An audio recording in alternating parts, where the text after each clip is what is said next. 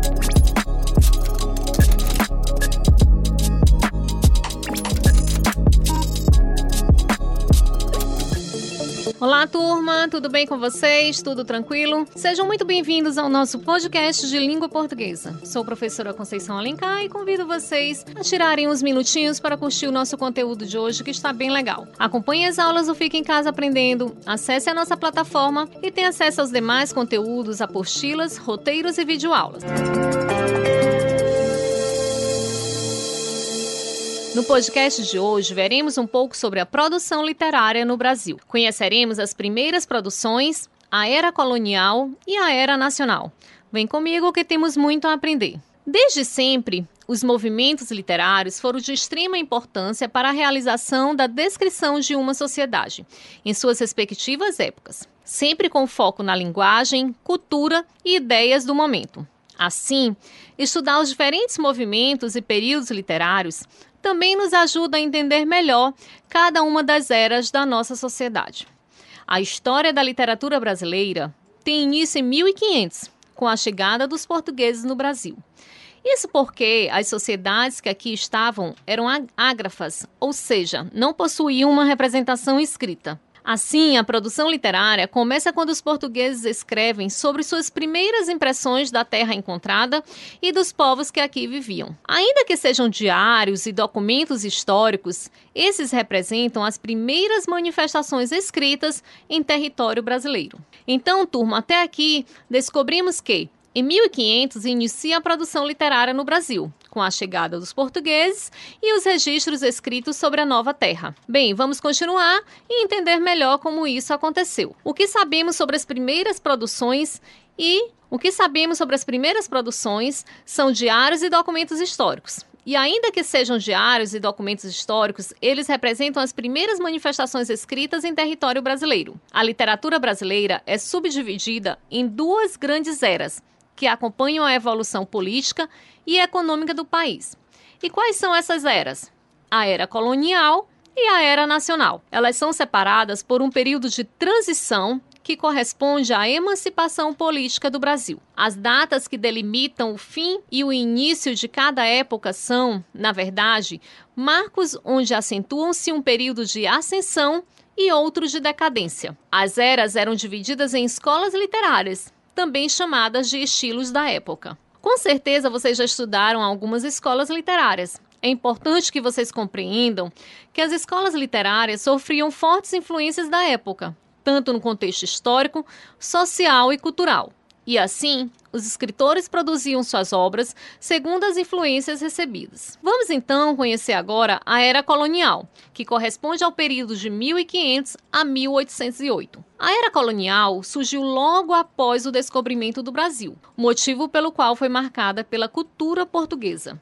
Sendo assim, a literatura colonial é baseada em três diferentes movimentos: a literatura informativa, o arcadismo e o barroco. Em seguida, após esse ano e até os dias de hoje, esse modelo de literatura foi substituído pela literatura nacional. Após um Brasil já independente e marcado pela própria autonomia cultural, principalmente com as expressões modernistas e pós-modernas, romantismo, simbolismo, realismo, naturalismo e outros. E quem foi o responsável por esses primeiros registros escritos? O responsável foi Pero Vaz de Caminha. Ele descreveu as primeiras impressões, visto que fez parte da frota de Pedro Álvares Cabral. A Carta de Caminha é considerada por historiadores como o primeiro documento redigido no Brasil, sendo, portanto, um marco importante literário para a nossa literatura, para a nossa história. O formato de sua composição segue, inicialmente, a linha de uma carta, com a referência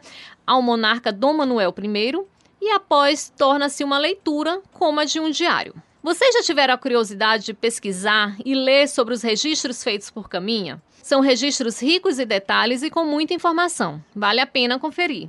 E como eram esses registros? Caminha, em sua redação, reproduz o estilo típico dos textos portugueses até o século XV, e sua periodização faz com que seja uma literatura organizada e ordenada cronologicamente, em uma leitura bastante simples e atrativa ao leitor.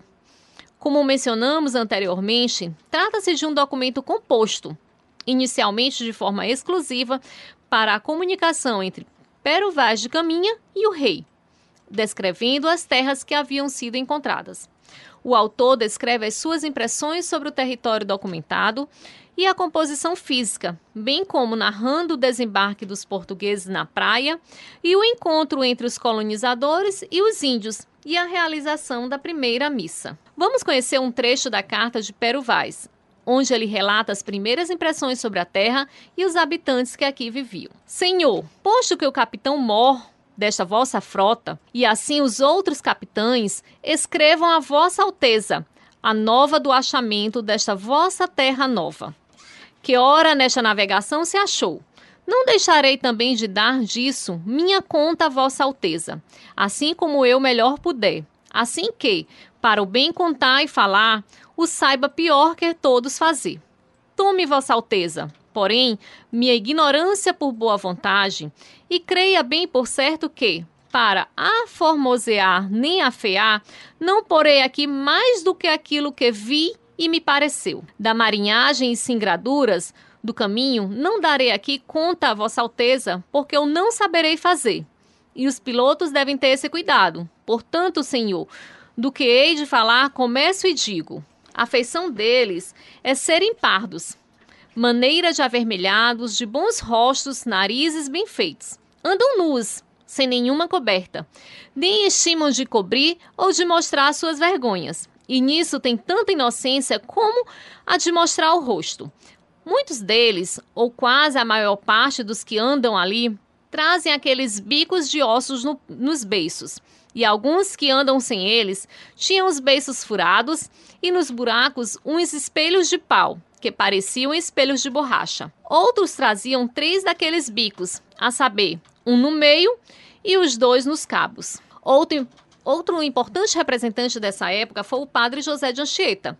Ele era missionário da Companhia de Jesus e também era conhecido como apóstolo do Brasil. Ele participou do início da catequização em terras brasileiras. Anchieta escreveu cartas, informações, fragmentos históricos e sermões publicados pela Academia Brasileira de Letras em 1933. Escreveu ainda os seguintes autos: auto representado na festa de São Lourenço, na Vila de Vitória e na Visitação de Santa Isabel. Dentre suas obras mais conhecidas se distingue o Poema Virgem, escrito durante o tempo em que fez-se refém dos índios enquanto era negociada a paz entre indígenas e portugueses, e a arte da gramática da língua mais usada na costa do Brasil, gramática sobre o tupi que foi utilizada na missão jesuíta. O poema Virgem é composto por mais de 5 mil versos. José de Anchieta decorou todos os versos, escritos na areia da praia de Ubatuba, e somente meses mais tarde transcreveu-os para o papel, em São Vicente, a primeira vila do Brasil. Vamos apreciar agora um dos seus poemas intitulado Jesus na Manjedoura. Que fazeis, menino Deus, nessas palhas encostado? Jazo aqui por teu pecado. Ó menino muito formoso, porque sois suma riqueza, como estais em tal pobreza? Por fazer-te glorioso e de graça muito colmado, jazo aqui por teu pecado. Pois não cabeis no céu, dizei-me, santo menino, que vos fez tão pequenino. O amor me deu este véu, em que jazo embrulhado, por, por despir-te do pecado. Ó menino de Belém, pois sois Deus de eternidade, quem vos fez de tal idade? Por quereste todo bem e te dá eterno estado, tal me fez o teu pecado. O texto apresentado contém sete estrofes. Apresenta uma poesia simples, com uma rima de repetição para facilitar a aproximação dos índios à fé católica. Padre José de Anchieta utiliza uma linguagem simples, com função didática para facilitar a evangelização utilizava a métrica dos cancioneiros medievais, obedecendo às rimas e busca pela identidade nacional. A religião é o tema que sobressai em seus textos. Vamos agora para a Era Nacional. A Era Nacional da Literatura Brasileira começa em 1836 e dura até os dias atuais. Começa com o romantismo e perpassa pelo realismo, naturalismo, parnasianismo, simbolismo, pré-modernismo, modernismo e o pós-modernismo. Recebe esse nome pois aconteceu durante a independência do Brasil, em 1822. Nesse período, o nacionalismo é uma forte característica notória da literatura romântica e moderna. O romantismo é a primeira escola literária a registrar um, um movimento genuinamente brasileiro. O romantismo no Brasil se inicia em 1836, com a publicação da obra Suspiros Poéticos e Saudades, de Gonçalves Magalhães. A era nacional perdura até 1881, quando Machado de Assis e Aloysio de Azevedo publicam obras de orientação realista e naturalista. O período romântico no Brasil está dividido em três fases. Na primeira, temos uma forte carga nacionalista, onde o índio é eleito herói nacional. Os autores mais importantes são José de Alencar e Gonçalves Dias. Gonçalves Dias é tido como o primeiro poeta autêntico do movimento romântico no Brasil tendo influenciado outros grandes nomes da literatura nacional, desde Álvares de Azevedo a Manuel Bandeira, passando por Machado de Assis e Olavo Bilac, o autor da canção do Exílio, Gonçalves Dias. Autor de poemas e peças teatrais, além de traduções e escritos etnológicos, Gonçalves Dias é lembrado principalmente por sua poesia indianista protagonizada pelos primeiros habitantes e pelas belezas naturais do território brasileiro. Esse poema que vamos ouvir agora, certamente vocês conhecem. É a Canção do Exílio, que diz assim: Minha terra tem palmeiras, onde canta o sabiá. As aves que aqui gorjeiam, não gorjeiam como lá. Nosso céu tem mais estrelas, nossa várzea tem mais flores, nossos bosques têm mais vida, nossas vidas mais amores. Em cismar sozinho à noite, mais prazer encontrei lá. Minha terra tem palmeiras, onde canta o sabiá. Nesse poema, Gonçalves Dias expressa o nacionalismo ufanista por meio da exaltação da natureza. Composto por cinco estrofes, o autor escreveu esse poema em julho de 1843. Ele relata a saudade que fica muito evidente na última estrofe. Curioso notar que dois versos da canção do exílio são mencionados o hino nacional brasileiro, composto em 1822. Nossos bosques têm mais vida, nossa vida no teu seio mais amores. Alguém já havia percebido que os versos de Gonçalves Dias eh, estão no hino nacional? Ou só agora conseguiram estabelecer essa relação? Isso mostra o grande destaque e talento desse poeta maranhense. Turma, foi um imenso prazer dividir esse tempo com vocês. Espero que aproveitem bastante e tenham uma excelente semana de estudos. Organize a sua rotina, acompanhe a plataforma Gonçalves Dias e até a próxima. Um grande abraço, professora Conceição Alencar.